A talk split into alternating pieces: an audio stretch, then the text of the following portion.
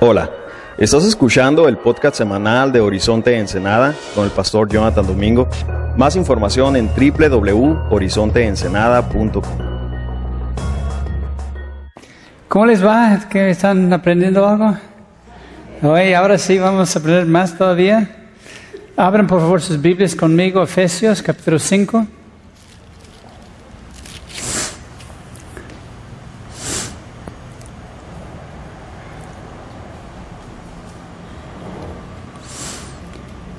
En Efesios 5,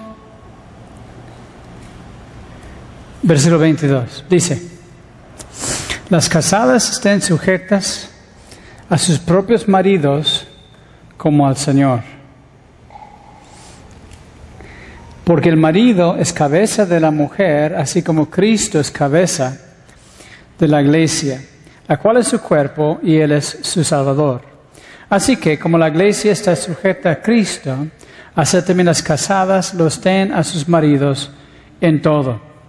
Maridos aman a sus mujeres, así como Cristo amó a la iglesia y se entregó a sí mismo por ella, para santificarla, habiéndola purificado en lavamiento del agua por la palabra. Oremos. Gracias, Padre, por tu palabra. Te pedimos, Señor, que nos hables ahora acerca del matrimonio. En el nombre de Jesús. Amén. Un maestro preguntó a los niños en una escuela cristiana cómo deberían orar por dos personas que se quieren casar. Y un niño de seis años dijo, pues si yo conozco dos personas que se van a casar, la oración que yo haría sería, Padre, perdónalos porque no saben lo que están haciendo. A veces no sabemos en lo que nos metemos cuando nos casamos. Creemos que todos, ¡ah, qué rico, qué maravilloso, por fin, tener una mujer ahí! ¡Ay, qué maravilloso! Casarme con ese marido tan guapo, galán. Ya va a aportar dinero al hogar. Y de repente ya estás casado y tú estás trabajando. y él llega a la casa y eh, tu esposa no está ahí porque está trabajando. Entonces, hay muchos ajustes que tenemos que hacer en el matrimonio. Eduardo tenía un taller y sabemos que hay que ajustar los motores para que mejora la, eh, eh, eh este, eficaz del motor. O a veces es pura afinación. Entonces no sé si tú necesitas un ajuste o una afinación. Pero sea como sea, esa palabra es para ti. Para que tu, tu matrimonio corra mejor. Que tu matrimonio lo disfrutes más.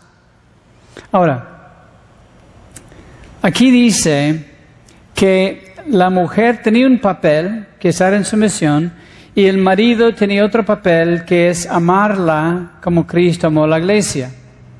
Y es el punto donde quiero empezar en esa noche. Es muy importante saber que tenemos que hacer conexión con nuestra cónyuge. Ya hablamos de eh, la conexión física, pero yo quiero hablar de la conexión espiritual. Y no es tan fácil como pensábamos, porque muchas veces nosotros pensamos, yo sé hacer conexión espiritual con mi esposa. Hay un libro que me gusta mucho, está en las librerías, se llama Los cinco idiomas del amor. Y así que si yo empiezo a hablarte en un idioma que no conoces,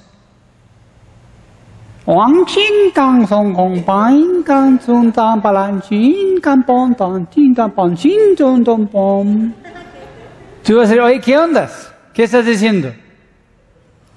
Yo no entiendo lo que estás diciendo porque estoy hablando otro idioma.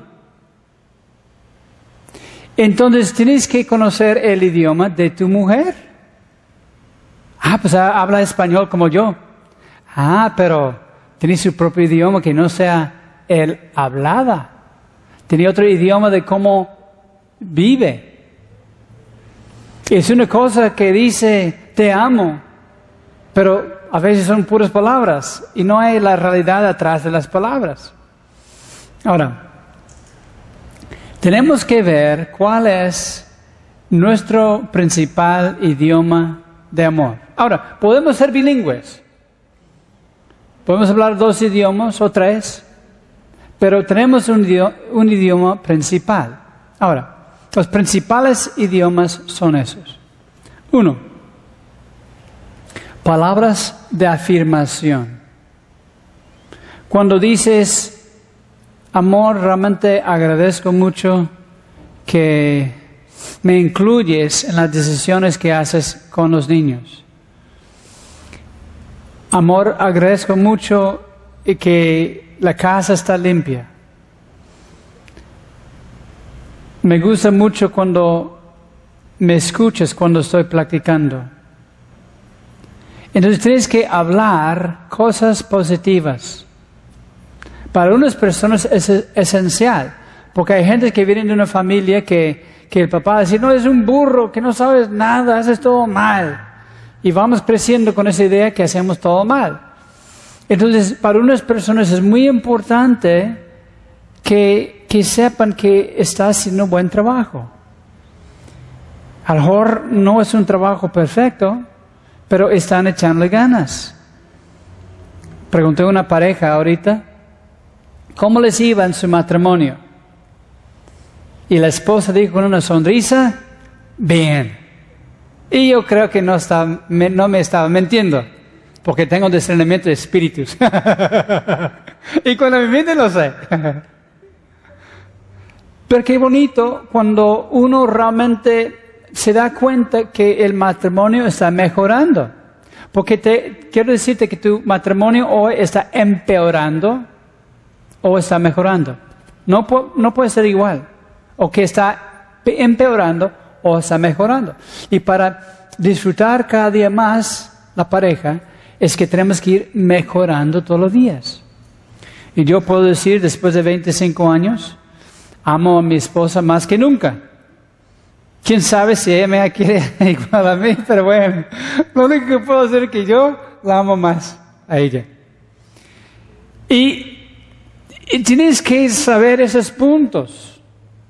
Porque si no los entiendes, vas a estar frustrado. Oye, ¿por qué no me responde? Yo estoy siendo muy amable con ella y está muy fría, está muy indiferente, o mi marido indiferente, pero a lo mejor él trabaja en una fábrica y todo el día le están criticando, la producción debe subir, que no está haciendo las cosas bien. Y nada más llega a la casa y, la mujer llega con una serie de cosas que él debe cambiar en la casa. Ay, no, tienes que, esta gotera, tienes que arreglar. Esta, este mueble está roto, tienes que componerlos. Vamos a estar ahí en el sofá y vamos a caer al piso porque no lo arreglas. Entonces es importante que hay palabras de ánimo, que hay palabras que levantan. La primera cosa es palabras afirmativas. La segunda cosa es tiempo de calidad. Por ejemplo, con mi hija es muy importante el, tiempo de calidad. Porque yo sé cuando voy a su recámara, me siento en la otra cama, se ponen felices los ojitos y me platica todo de su escuela, de todo y todo, todo. Y yo sé que es uno de sus idiomas de amor, quizá porque cuando íbamos creciendo estaba trabajando mucho, no tenía el tiempo suficiente con ella, no sé. Pero yo sé que uno de sus idiomas principales es tiempo de calidad. Mi esposa, no. Mi esposa está feliz porque anda en Texas. Está feliz de la vida paseando con la sobrina que se va a casar, está haciendo pasteles para un baby shower. Feliz de la vida. Porque la verdad es que no es su idioma principal. Pero tienes que estudiar a tu esposa o tu marido. Eso no, Dios no te va a decir, tú tienes que estudiar y analizar y orar a ver cuáles son los idiomas de tu esposa. Tenemos palabras afirmativas, tenemos tiempo de calidad, que muchas veces es más importante para las mujeres que los hombres, porque los hombres dicen, decimos, pues aquí estoy, ¿qué quieres? Aquí estoy.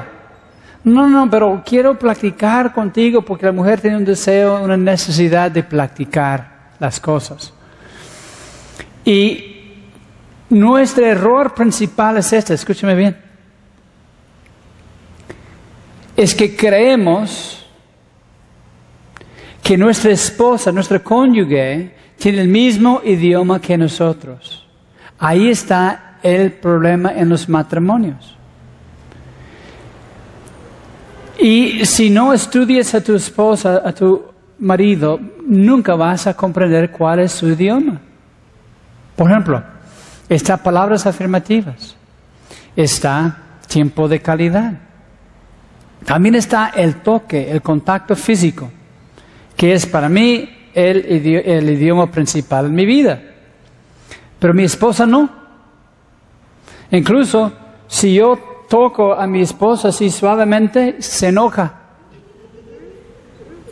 No me hagas eso. ¿En serio? No, no soporta. Tampoco si tú lo haces ahí, también le va a gustar. Ahora aguanta contigo. no te dice nada, pero no soporta el... No sé, ¿por qué? Pues, ¿Le toca suave? A mí me sí me una caricia, pues.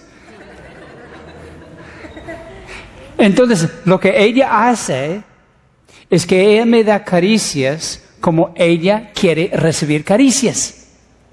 Me raspa.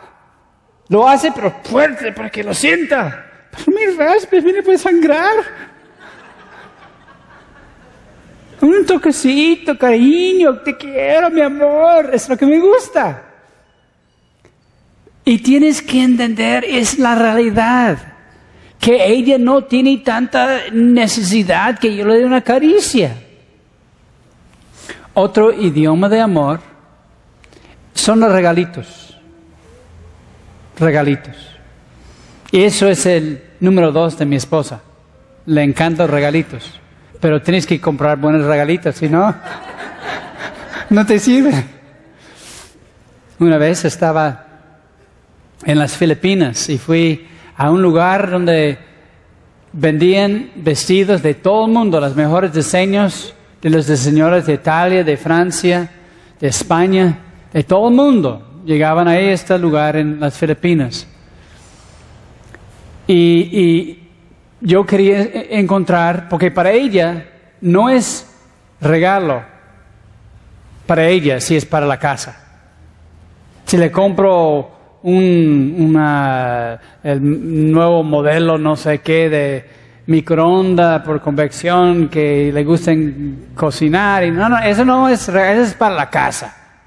Eso no cuenta. Y, y, muchas cosas que hago, y un bonito cuadro pintado a mano. Este, ah, no, eso es para la casa. Y un día dijo, me voy a comprar un vestido. No va a ser que el vestido es para la casa, ni es para mí. Pero voy a comprarle un buen vestido. Y en las Filipinas, en esa tienda, tienen modelos para mostrarte la ropa que vas a comprar. Como cinco modelos. Está, digo, no es como una tienda de aquí, es una tienda de, de las de Filipinas. Entonces yo seleccionaba el vestido y ellas traían, obviamente escoges un modelo más o menos el cuerpo de tu esposa, ¿no? Encontré una que estaba más o menos con mi esposa y le pedí que anduvieran modelando vestidos. Y pues le me daba un poco de pena porque puso varios trajes, digo, vestidos. Y por fin puso uno así con esa eh, material como este seda, no sé, muy suavecito, una cosa preciosísima. Yo vi ese vestido y digo, ah, eso es, le va a encantar. La compré. Por fin, nunca había podido comprar un regalo que le gustaba, porque siempre era para la casa, o que no, que eso. Entonces, en ese tiempo vivimos en la Ciudad de México. La traje. Obviamente nunca se me ocurrió ver el, el, el, el- ¿cómo se llama? La etiqueta, la... No, el precio no. Vi el precio. La marca, ¿no? El diseñador.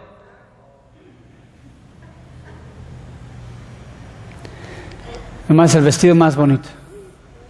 La traje el vestido. Luego, luego vio a ver el, la ¿qué cosa esa, ¿no? La etiqueta, ¿no? Leyó en voz alta. Bodas Valenzuela hecho en México. Eso pudiste traer Tepito. Y fuiste al otro lado del mundo para el trabajo de Tepito. Ay, ¿qué ondas? Yo no sabía que eres de Tepito. Este, yo compré un vestido bonito, el más bonito de todas. Ella nunca la puso. Bueno. Decía que le quedaba, le quedaba chica. Pero ese es lo importante. Lo que eh, te gusta a ti no es lo que a ella le gusta. Y es importante, tienes que estudiar. Yo tengo 25 años estudiando a mi mujer y apenas voy entendiendo un poco. A mí los regalos, la verdad, no. El quinto es servicio, es servir. Eso es el idioma de mi esposa. Si ella, para hacerle feliz, yo arreglo el fregadero, yo pinto la recámara, arreglo el jardín, estoy ahorita arreglando el barandal de la terraza. Eso le hace feliz. Y si no estoy ayudando, no está feliz. Antes teníamos una persona que nos ayudaba dos días a la semana en la cocina, la ropa, y ya tenemos varios meses que, eh, que no tenemos ayuda. Entonces, pues yo estoy lavando los trastes. Y no tienes idea la alegría cuando ve la cocina limpia. Y yo la veo, no solo mis trastes, a ver las de ella. Porque ah, ya sabes que yo lavo mis trastes, tú los tuyos. ¿no? Y yo te estoy ayudando porque es trabajo de mujer. ¿Mm? ¿Mm? Y, y, y le hace feliz, y, pero tienes que estudiarla para saber cuáles son sus idiomas o su idioma principal de amor.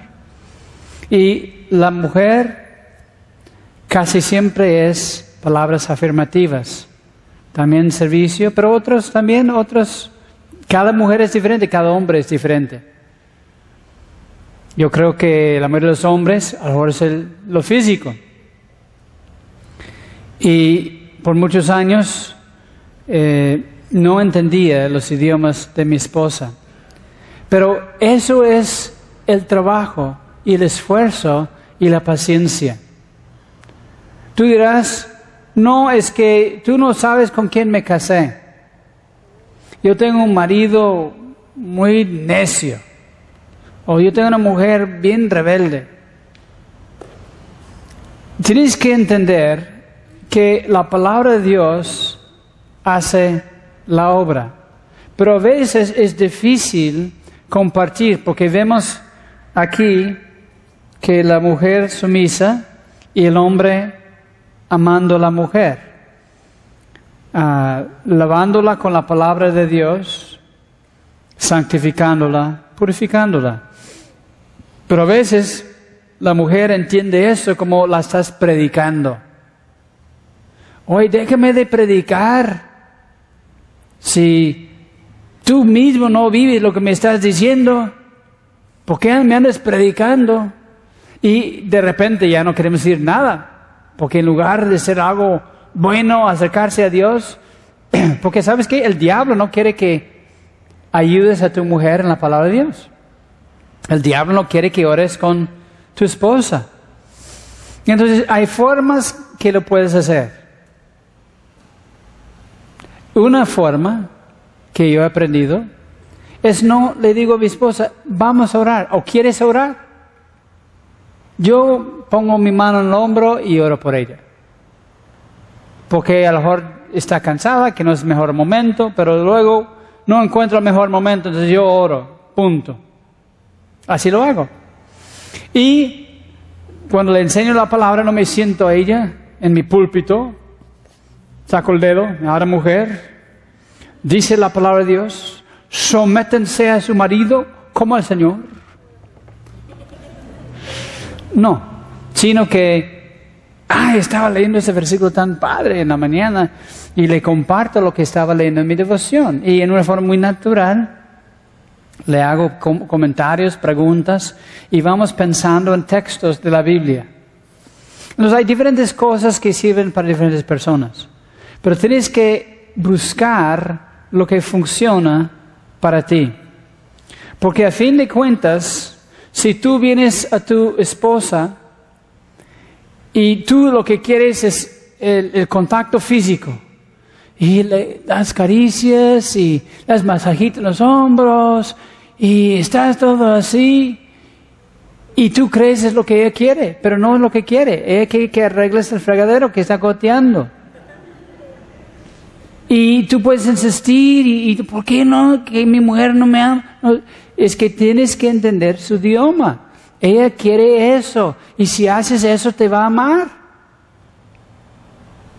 Entonces es muy importante que, mi, por ejemplo, mi, mi esposa, como tenía el don de servicio, y su idioma es servicio, ella siempre me hace comidas riquísimas y toda vida matrimonial nunca ha faltado comida. Si no está, me prepara algo en, en el refri. Es maravilloso, ya sabes, para cocinar. Pero a mí es igual unos huevos revueltos que yo hago que otra cosa que haga. No estoy despreciando lo que hace, lo que yo quiero es otra cosa. ¿Me explico?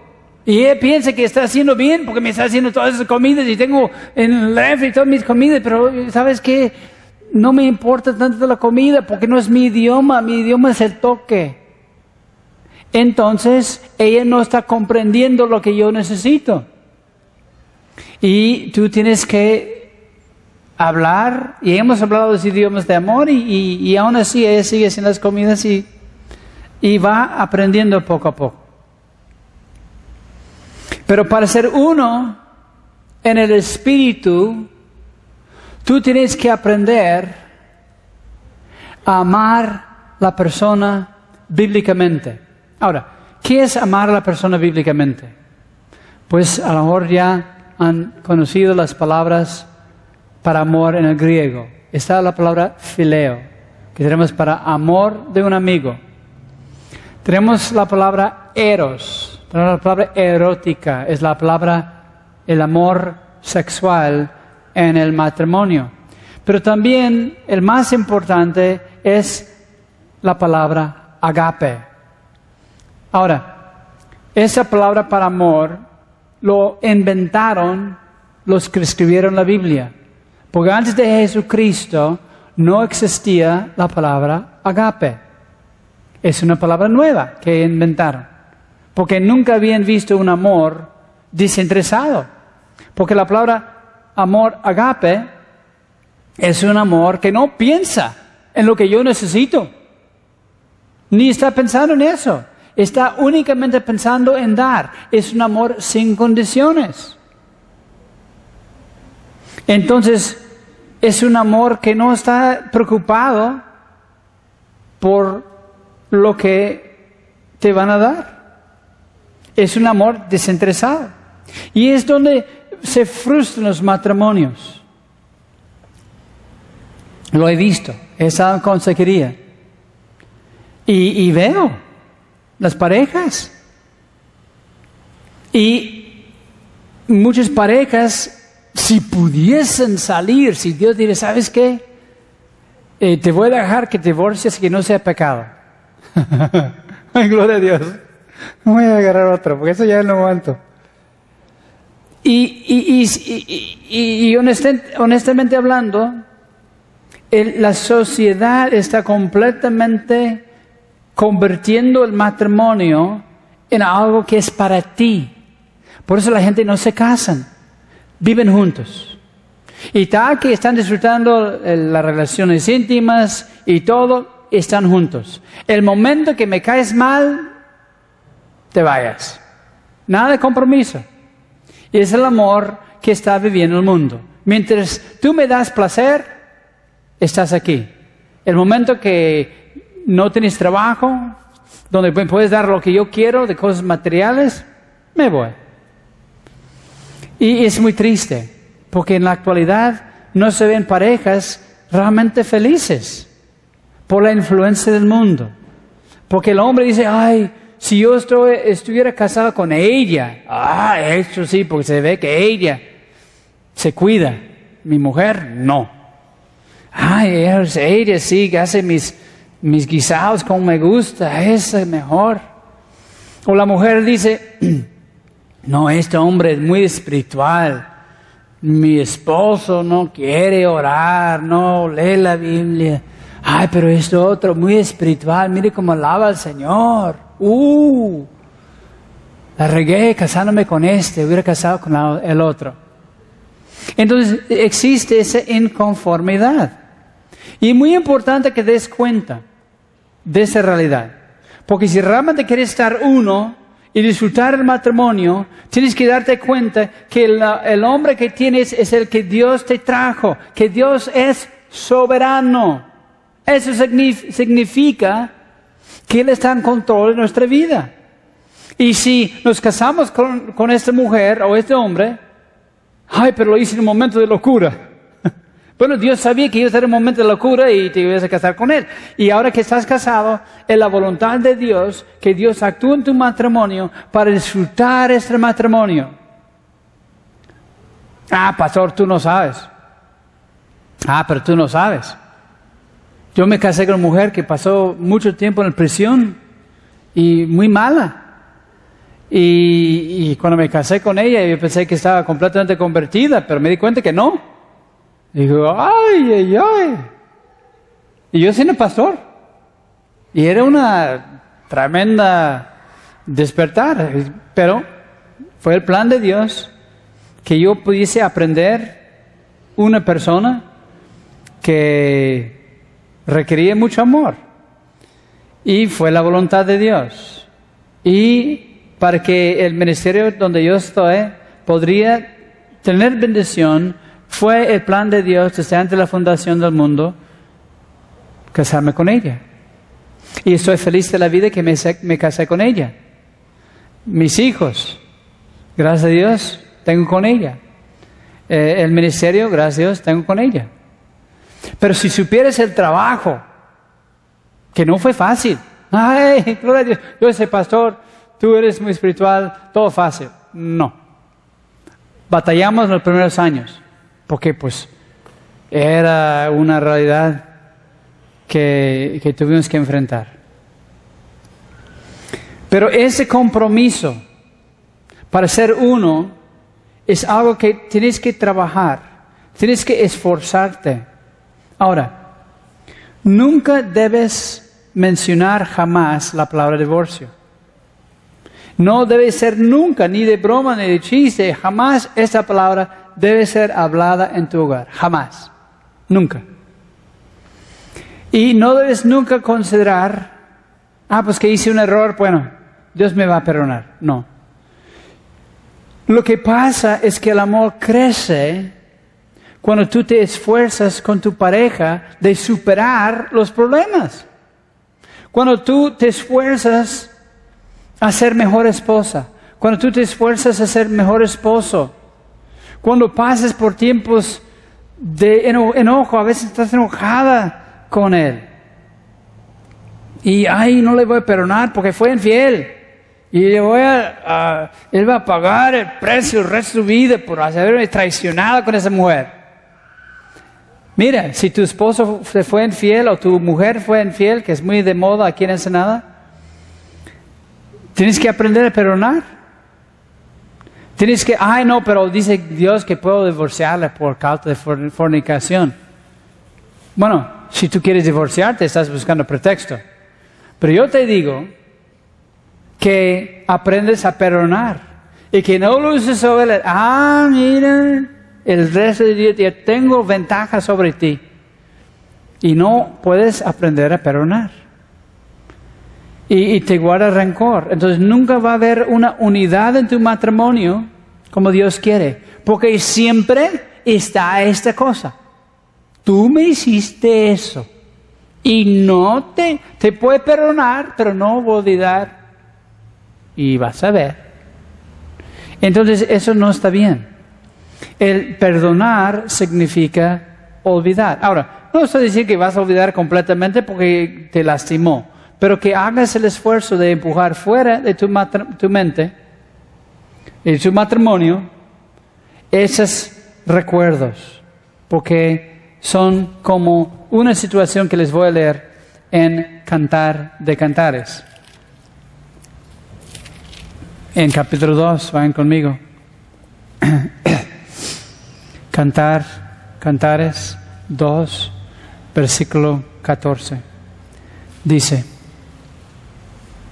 Paloma mía, que está en los agujeros de la peña, en los de párpados escarpados, parajes.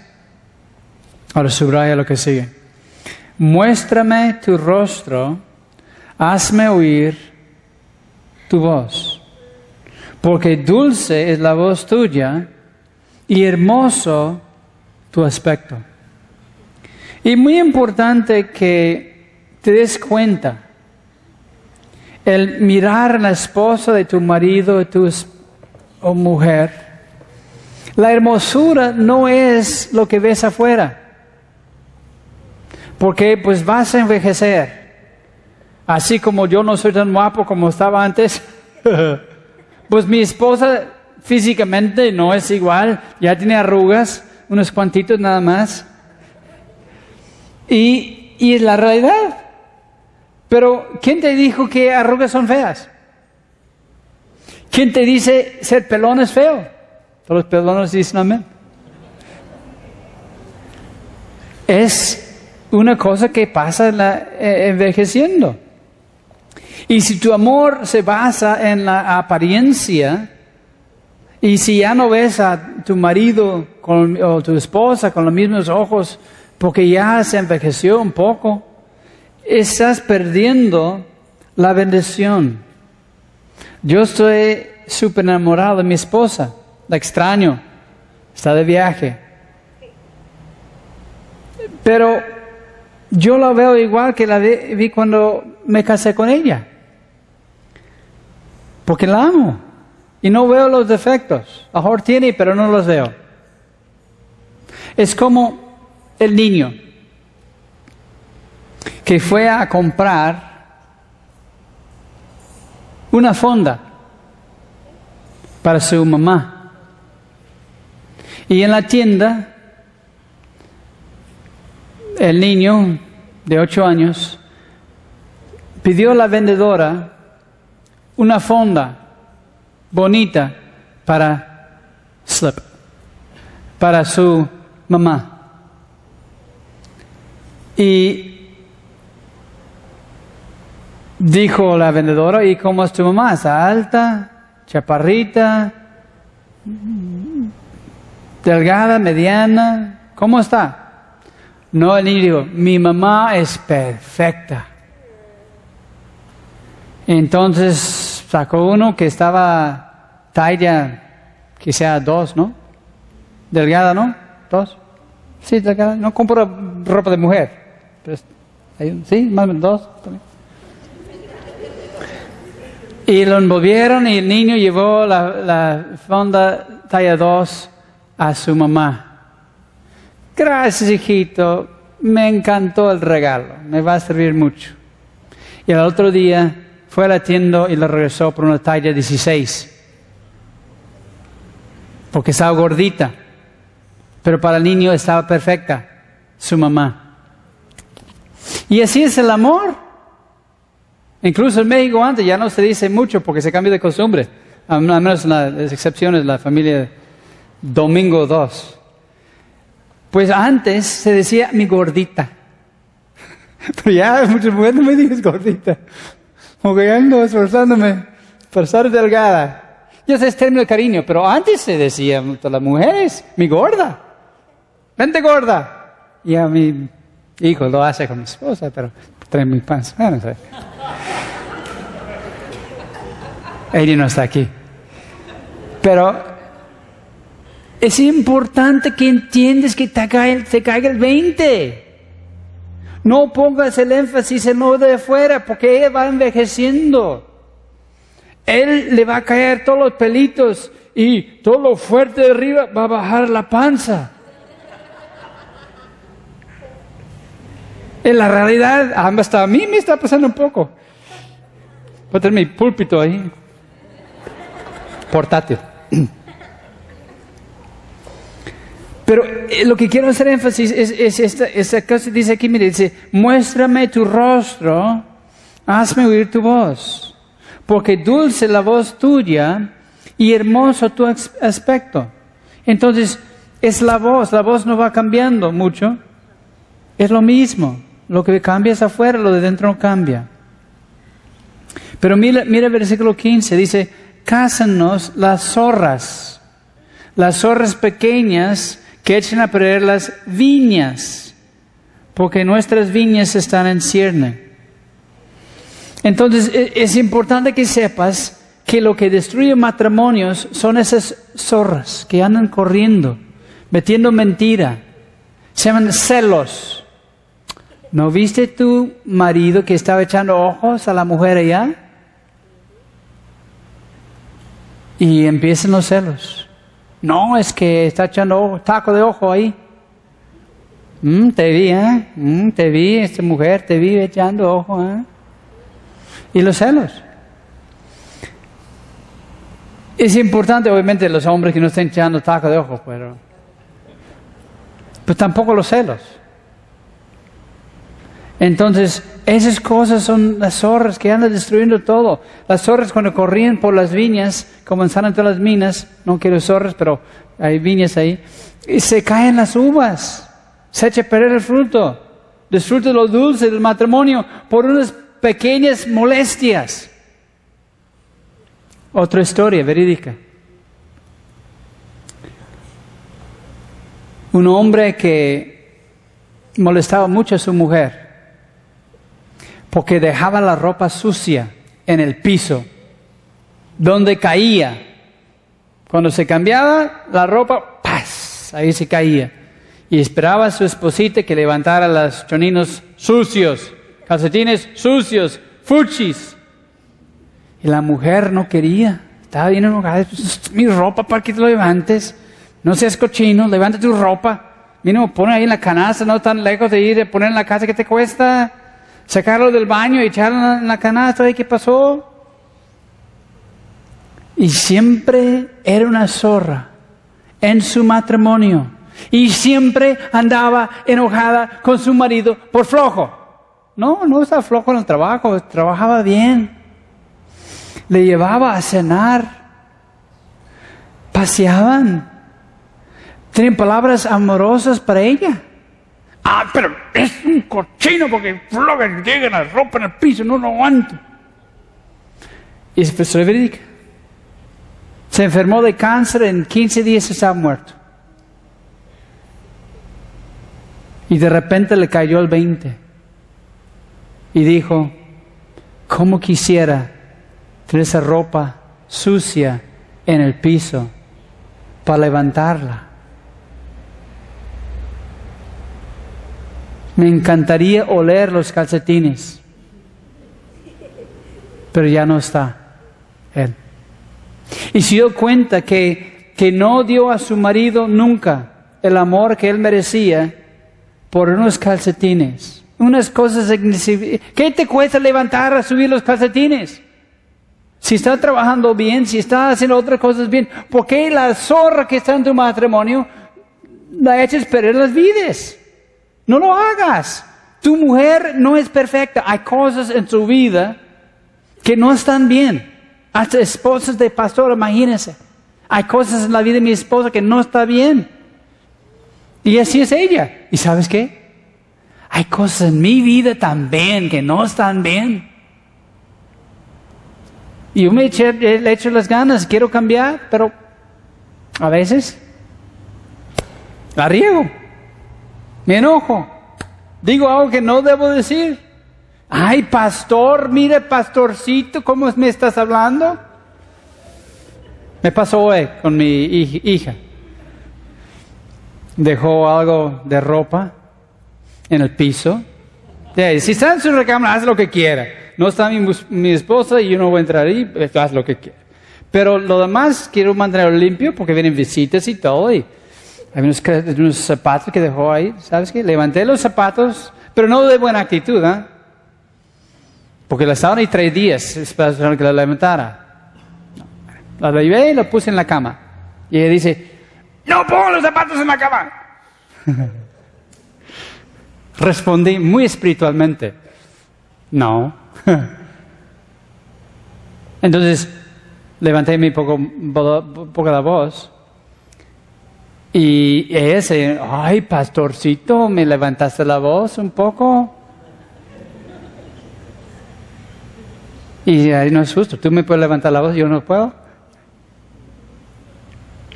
Y la realidad, yo, yo digo, no estaba bien, yo hubiera dicho, Debbie, debes saber que yo no soy, le dije, yo no soy tu sirviente para levantar tus cosas.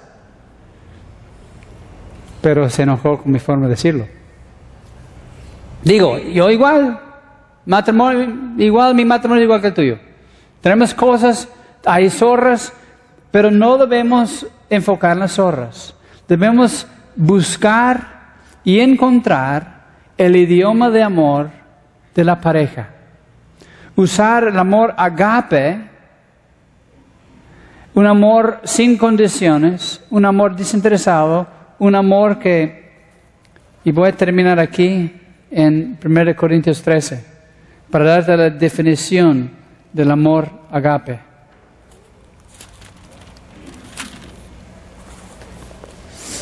Primero Corintios 13 dice así. Versículo 4. El amor es sufrido. Sufre mucho. Les, cuento un, chiste en inglés. ¿Quieren escuchar un chiste en inglés? Es que muchas veces hay chistes en inglés que no se traducen. La mayoría no se traducen porque son juegos de palabras. Les voy a contar un chiste en inglés. Hay gente que dice que son tres anillos en el matrimonio. El primero es el anillo de compromiso. El segundo es el anillo de bodas. En inglés, engagement ring. Segundo, wedding ring. Y el tercero es suffering. Todos los que hablan inglés se ríen. Porque el tercer anillo es una palabra, no es anillo, es sufrimiento. Pero la palabra miento es ring en inglés. Entonces, aquí dice, el amor es sufrido. Va a haber sufrimiento en tu matrimonio. Tú vas a sufrir injustamente en tu matrimonio. Pero así es. No estás viendo lo que tú vas a recibir, estás viendo lo que tú puedes dar. Es benigno. Haces cosas buenas. Repetidamente. El amor no tiene envidia. No, no tiene esa ay, es que, ¿por qué ella puede gastar dinero? Yo lo gano y ella, ay, ¿cómo lo gasta? ¡Qué bárbaro! No tiene envidia. El amor no es jactancioso. Yo tengo el mejor matrimonio. Yo escuché a un pastor decir, no tienes que orar por mí, porque no necesito la oración. Mm. Ya que ya no está en el ministerio y está divorciado, hubieran orado por él. Yo siempre necesito oración. Yo siempre. No, no debe ser jactancioso. No se envanece. Cuando se siente, como decimos, este, ¿cuál es el, ese, no es flamingo, ese que se mete las palomas, las plumas, pavo real, como pavo real es la palabra, este, envanece. Cinco, no hace nada indebido, que es decente, no va a hacer algo indebido. No busca lo suyo. Aquí, otra vez, ahí está. No busca lo suyo, no. Yo quiero lo que yo necesito. Atiende las necesidades de tu cónyuge y Dios te va a dar lo que tú necesitas. No busca lo tuyo. Ah, no se irrita. está difícil eso porque a veces hay cosas que... Hay una, hay una ah, expresión que me gusta. Nada de murmuración sino clarificación. Ahora, si quieres apuntarles un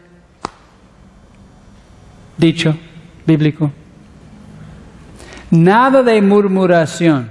¿Qué quiere decir murmuración? Murmuración es lo que hicieron el pueblo de Israel en el desierto, quejándose. Y la palabra literalmente en griego es murmur, murmur, murmur. Suena así como murmur, murmur, murmur, murmur. Ese marido siempre está quejando, mur, mur, mur, mur, mur. La mujer, mur, mur, mur, mur. Por eso dicen murmuración, es murmur.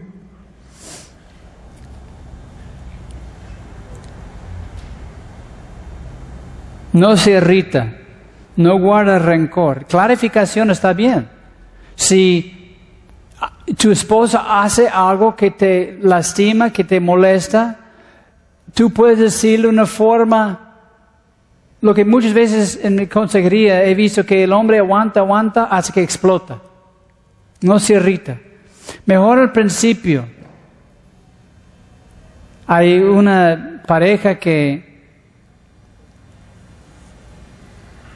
el primer día de casados hizo caldo de pollo y su marido dijo, me encanta el caldo de pollo. Le hizo por dos meses todos los días. Y él no decía nada. Pues quería hacer lo que le gustaba, ¿no? Sabía que tenía algo que le gustó, pero no quería arriesgar algo que no le gustara. después de dos meses, dijo el esposo, ¿no habrá otro guisadito que podemos hacer hoy? Porque yo sé que cualquier cosa va a ser rico. Ah, pues yo pensé que querías caldo de pollo todos los días, como dijiste que te gustaba. Entonces, la clarificación está bien. Clarifica la cosa pero no murmuración. La murmuración es que estás otra vez molestando, otra vez, y la forma de hablar, el tono de voz, todo vale. El tono de voz. ¿Cómo dices las cosas? Otra vez lo mismo. Yo sé que eres tan buena cocinera que tienes mucha habilidad de hacer otra cosa. Buscar las palabras. No se irrita, no guarda rencor esa literalmente es no lleva una lista de males que ha sufrido. Hay gente que son buenas. ¿Sabes qué? Hace 23 años tú dijiste esto esto esto. ¿Todavía te acuerdas? Yo me había olvidado. Ah, pero ella no. Con lujo de detalles se acuerda todo. No, eso no vale. No hace lista de cosas. Este, no guarda rencor. No se goza de la injusticia, más se goza de la verdad. Todo lo sufre, todo lo cree, todo lo espera, todo lo soporta. El amor, ágape, nunca deja de ser. Oremos. Gracias Padre por el amor que está en el matrimonio, este amor sin condiciones, este amor que no busca lo suyo Padre, yo te pido por cada pareja aquí que las zorras no echen a perder las vidas, no echen a perder el fruto, el gozo, el dulce. Si hay pecados, Señor, que podamos perdonar, sabiendo que tú nos has perdonado mucho.